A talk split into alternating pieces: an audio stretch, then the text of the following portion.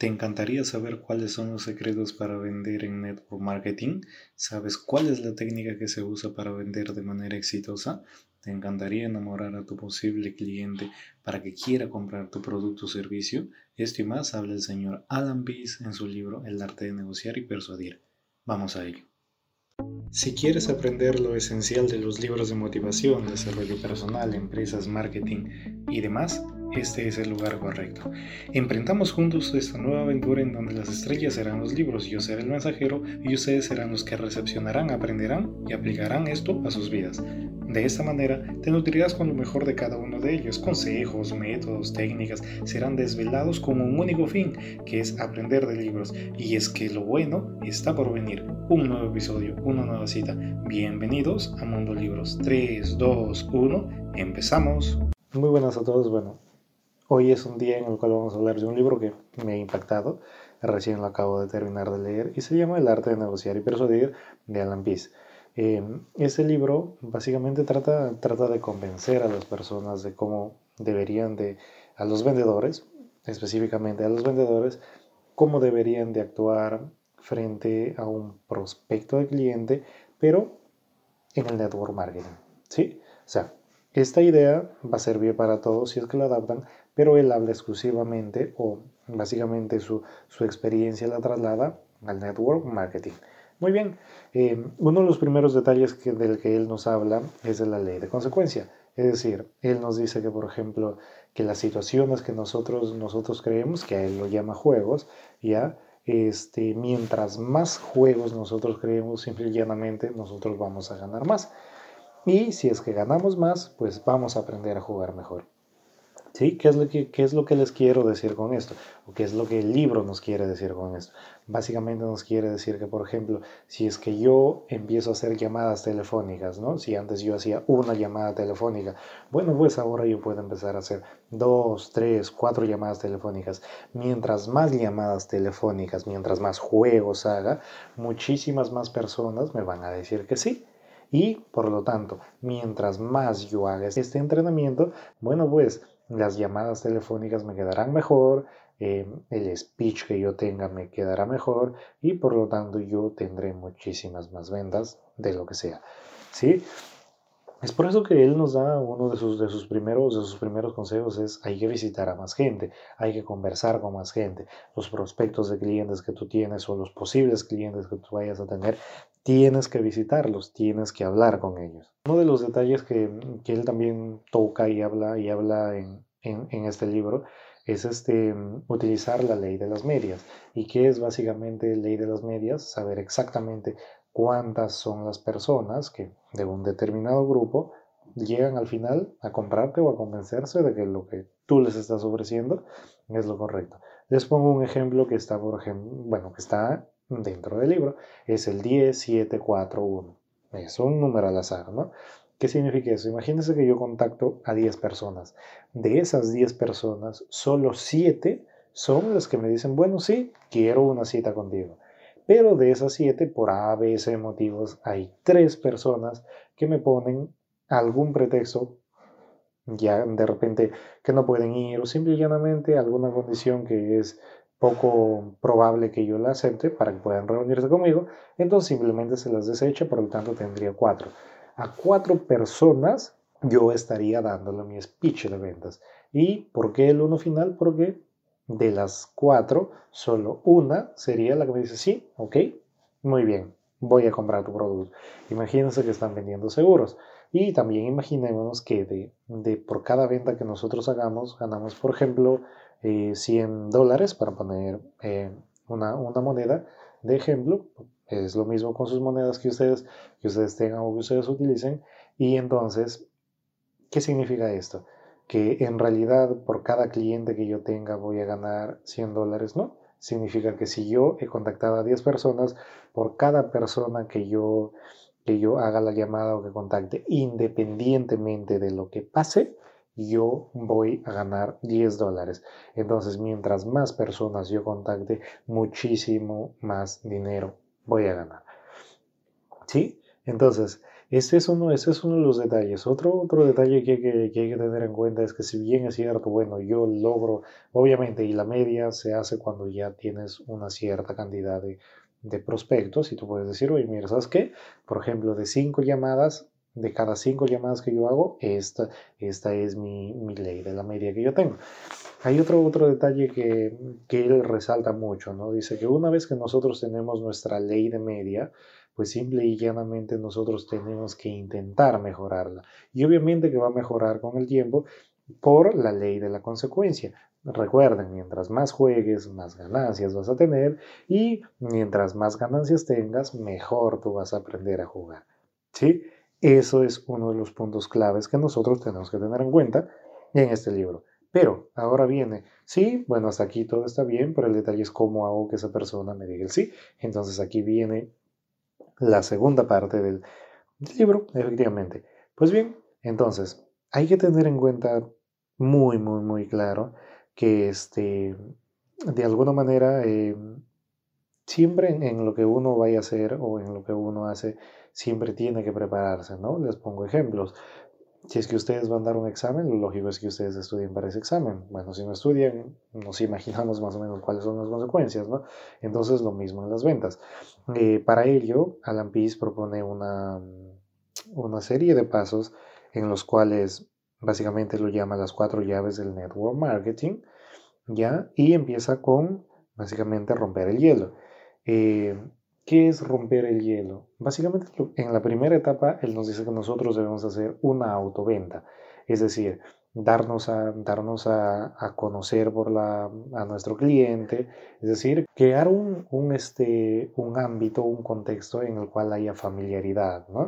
Eh, ¿Qué es lo que se quiere lograr con esto? Algo muy sencillo, que al final, mientras nosotros logremos que esta persona este, se quede encantada con nosotros como persona, pues eh, va a ser muchísimo más fácil que nosotros podamos venderlo, nuestro producto, nuestro servicio. Les pongo un ejemplo también aquí. Imagínense que ustedes quieren vender algo, ya van a una persona y dicen, mira, ¿sabe que mi producto es este y quiero que me compren? ¿Lo comprarían ustedes? La respuesta es la misma que yo tengo. No, entonces, pero imagínense que llega alguien que, les empieza a hablar de él, es decir, ustedes quedan encantados por, por, por, cómo, por cómo transmite su energía.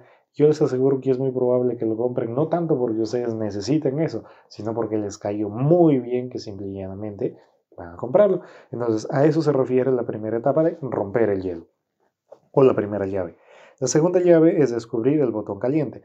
Aquí vamos a tener una serie de pasos eh, con los cuales nosotros vamos a intentar hacer que el cliente se conecte con nosotros emocionalmente. Entonces para eso nosotros vamos a tratar de encontrar el factor motivador primario de nuestro prospecto de cliente. Em, ¿Qué sería o, o, qué vendría a ser el factor motivador primario? Simple y llanamente vendría a ser aquel, aquella situación por la cual nuestro potencial cliente compraría nuestro producto o servicio. Por ejemplo, em, hablando del network marketing, podría ser, por ejemplo, em, tener ingresos extra, tener libertad financiera, tener, por ejemplo, muchísimo más tiempo para pasar con su familia, con sus amigos, con sus hijos. En general, eh, por ejemplo, hacer un desarrollo personal o simplemente dejar una herencia para para su familia que viene detrás de él, ¿no? Entonces, lo primero que tenemos que hacer en esta serie, en serie de recomendaciones es buscar una pregunta. Nuevamente, repito, basándonos en el network marketing, por ejemplo, una pregunta clave sería, ¿sabes por qué la gente se une a un negocio de network marketing? ¿Sí? Eh, y ahí en ese momento tú lo muestras una plantilla, una hoja, en la cual tú vas a mostrar los factores motivadores primarios que son los más comunes por los cuales esas personas eh, elegirían esto, ¿no? Y ahí estará, pues, ¿no? Los ingresos extras, la libertad financiera, el tener más tiempo, etcétera, etcétera, etcétera. Entonces aquí viene una serie, lo que él llama las preguntas de oro, en donde nosotros, bueno, no nosotros, sino el cliente tiene, entra a van a estar literalmente bajo nuestro dominio. ¿no? Entonces, la primera pregunta luego de que tú muestres esta, esta lista va a ser, ¿cuál es tu prioridad número uno? supongamos que esa persona nos diga, mira, ¿sabes qué? Mi prioridad número uno es la libertad financiera. Muy bien, entonces nosotros preguntaremos, que viene la segunda, la, segunda interrogante acá, ¿no? ¿Por qué has elegido esa? Entonces esa persona nos responderá, no, bueno, yo he elegido este, la libertad financiera porque yo quiero ser o yo no quiero ser como mis padres. Normalmente en mi casa de lo que se hablaba siempre es de los problemas de dinero, de los problemas económicos y es algo que yo no quiero volver a vivir. Y bien, en esta tercera pregunta nosotros lo preguntaremos por qué es tan importante para él lo que eligió, ¿no? Este, como estábamos diciendo, si él habla de la libertad financiera, entonces le preguntaremos por qué es tan importante para ti la libertad financiera, ¿no? Entonces, él nos dará los motivos, las razones por los cuales para él la libertad financiera es muy importante o cuáles son los beneficios que traería la libertad financiera en su vida, ¿no? Y bueno, llega la cuarta y quinta pregunta que de alguna manera son las preguntas que van a hacer que nosotros nos involucremos más emocionalmente con el posible cliente, ¿sí? Entonces, vamos con la cuarta pregunta que literalmente ya empieza a hacer que la conversación se haga muy, muy, muy personal. Y la pregunta es la siguiente. ¿Qué pasaría si es que tú no puedes tener esta oportunidad? ¿O qué pasaría si es que tú no puedes hacer esto? ¿no? ¿Cuáles serían las consecuencias de no hacer esto?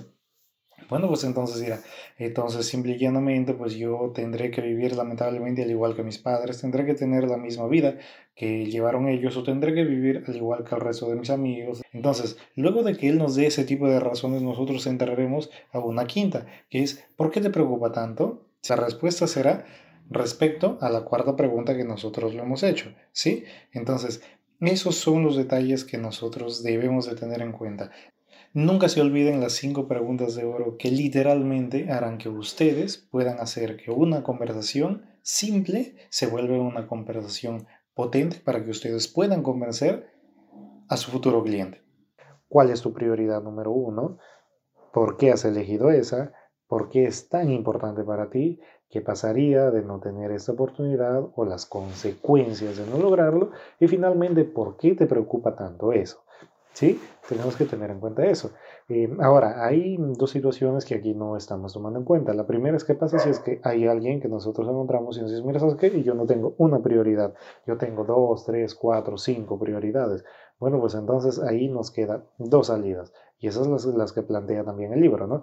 La primera es decir, los sí, pues, de las tres, cuatro situaciones o de las tres, cuatro, este, o de los tres, cuatro factores motivadores primarios que tú tienes, ¿Cuál sería el más importante para ti? En el caso de que en ese momento allá, por ejemplo, para mí lo más importante sería tener ingresos extras, allá, entonces nuevamente, ya estás ya en la primera pregunta, ¿cuál es su prioridad número uno? Y seguirían.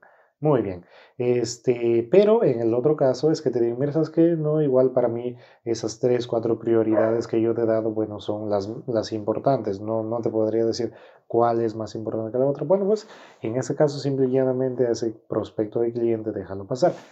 Porque simple y llanamente, en el caso de que tú quieras venderlo, tú vas a necesitar muchísimo más tiempo. Y que eso es otro factor que implica o que va a hacer que tú ganes más o ganes menos dinero. Muy bien. Este, el, otro, el otro detalle que aquí tenemos que tener en cuenta es que qué pasa si es que, por ejemplo, nosotros eh, al momento de hacerle la pregunta, esa persona dice, yo no tengo ninguna prioridad. Ya. En el caso de que te diga eso la persona también, deberías de dejarla pasar porque es muy probable que esa persona sea muy reservada y quizás esté eh, eh, antecediendo a, situaciones en, las cuales no quiere estar incómodo con las preguntas que tú lo vayas a hacer. Entonces, simple y llanamente déjalo ahí y ya está. Esa es la segunda parte, ¿sí? En donde nosotros descubrimos el botón caliente y nosotros conectamos eh, mentalmente a nuestro prospecto. Pues bien, entonces llega una tercera parte en donde nosotros vamos a aplastar el botón caliente. ¿Qué significa aplastar el botón caliente? Bueno, vamos a mostrar el plan vamos a dar la solución a su problema. Muy bien, él tiene el problema, quiere tener libertad financiera, ya nos dijo cuáles son los motivos por qué eligió eso, es qué pasaría si no lo hace muy bien, pues entonces ahora es nuestro momento, mostrarle nuestro plan, qué es lo que nosotros le ofrecemos para que esta persona cumpla su verdadera o, este, o llegue a la libertad financiera que tanto, que tanto desea, que tanto anhela, ¿no? Ese es el detalle. Ahora, tenemos que, tenemos que tener en cuenta también acá que una de las maneras en las cuales, en las cuales vamos, a, vamos a poder terminar esto, esta, esta situación, es por ejemplo diciéndolo algo así como que, bueno, eso significa que, que si es que tú eliges eso, si es que tú eliges este plan, tú podrías, eh, por ejemplo, tener la libertad financiera que tanto quieres, ¿no? Y hacer que tus padres, hacer que tu familia no tenga, no tenga aquella situación que tú viviste, viviste de joven. ¿Sí me dejo entender? Entonces, es toda una manera en cómo nosotros podemos este, influir eh, emocionalmente, no mentalmente, emocionalmente en las personas para que nos compren. Finalmente llega un cuarto, un cuarto punto en el cual nosotros vamos a querer obtener un compromiso, ¿no? Y ese compromiso este, es básicamente el que esta persona se comprometa y diga, bueno, sí, quiero, quiero tu plan. Hay un único detalle aquí que tienen que tener en cuenta la respuesta que nos dé no puede ser ni mañana ni pasado mañana. Tiene que ser hoy. ¿El por qué? Es muy sencillo. Porque hoy lo has preparado mentalmente, emocionalmente, para que él esté conectado con la idea. Si es que tú dejas que esa persona, por A o B motivos, mañana recién te pueda dar esa respuesta, simplemente, bueno, pues tu prospecto se enfriará, entre comillas, ¿no? Y quizá pensará más, este, tomará alguna otra opción, en fin, pero no te comprar. Entonces, tienes que buscar la manera de que hoy mismo te dé la respuesta. Hay otro, otro detalle aquí que tenemos, que tenemos que tener en cuenta. Por ejemplo, ustedes dirán, ¿y qué pasa? ¿Cuál es el momento ideal en que yo le diga, mira, ¿sabes qué? Entonces, si me compras o si te convence esto, el momento lo decides tú. Cuando tú creas que tu cliente está enlazado tan emocionalmente con tu, con tu producto, bueno, pues ese es el momento ideal para hacer que se conecte contigo emocionalmente. Eso es básicamente el libro, la esencia del libro. Pero aquí también Alan Pease nos habla de habilidades que nosotros debemos de tener em, para causar una presentación de impacto. ¿no? La primera es construir puentes. ¿Cuándo vamos a construir puentes? Cuando, por ejemplo, cuando nosotros al hacer las preguntas de oro, esa persona tenga respuestas muy, muy, muy cortitas, ¿no? Entonces nosotros podemos complementar lo que esa persona nos diga o tratar de sacarle más información, por ejemplo, diciéndolo, entonces tú, o por ejemplo, lo que significa, si se dan cuenta, yo estoy, para empezar, estoy alargando la última, la última parte o la última vocal, lo que significa, entonces tú, por ejemplo, y luego de eso hacer un silencio. Ese alargamiento de la última, de la última vocal y ese silencio posterior que yo ponga hará e implicará que aquella persona tenga que, tenga que explayarse más y tenga, y tenga que hablar, ¿no? Eh, otro detalle que tenemos que tener en cuenta es asentir con, con la cabeza, ¿no? Es decir, así como que darle la razón, darle la importancia, darle el dominio a él para que esa persona se sienta cómoda con nosotros. O también tener frases como verdad, este, no lo cree, ¿sí? Entonces, ese tipo de detalles tenemos que tener muy, muy, muy en cuenta. Otro detalle que tenemos que tener en cuenta, u otra habilidad que deberíamos de añadir acá, es este, añadir frases breves de, ánimo, ¿no? Em, eso es, por ejemplo, frases como, ajá, de verdad, ¿sí? Y eso es básicamente por qué nosotros eh, queremos conseguir esto. Pues imagínese que me está, me está hablando, mira, ¿sabes qué? Y por ejemplo, eh, a mí me gustaría, me gustaría, qué sé yo, cambiar la vida de, de mi familia, ¿no? Cambiar este, finanzas de mi familia. ¿De verdad? Lo otro es que nosotros tenemos que tener un control visual de nuestro cliente, ¿ya? Y nunca se olviden que el 87% de la información llega por la vista, un 9% por los oídos y bueno, el resto por el resto de sentidos, ¿no? Otro, otra habilidad que nosotros deberíamos de tener en cuenta es el efecto espejo. Si ustedes pasan por cualquier sitio y ustedes ven dos personas que de alguna manera están sentadas de la misma manera, este, en la misma posición, por ejemplo, implica que una de ellas ha adoptado el efecto espejo de la otra y que las dos están conversando de manera relajada y que están en, una conversación amena y de confianza. Entonces tenemos que también tratar de lograr ese tipo de detalles, ¿no? Este, y una última habilidad que tenemos que tener en cuenta, y eso es ya para, para cerrar con, con broche de oro, es ir al mismo paso de entonación ir a la misma velocidad de conversación, ¿no? No es posible que, que, tú hables, bueno, como diríamos en mi país, como matraca y que la otra persona, bueno, sea una persona tímida, que sea un poco calmada, no. Tiene que haber una, una compensación en ese sentido también. Bueno, pues este ha sido el libro de El arte de negociar y persuadir de Alan Pease y nunca, nunca se olviden que un buen libro no solo puede cambiar una historia de vida, sino puede, sino puede cambiar también las finanzas de tu vida, las finanzas de tu familia y nunca se olviden de aprender. Todos los días de su vida deben de aprender. Muchas gracias.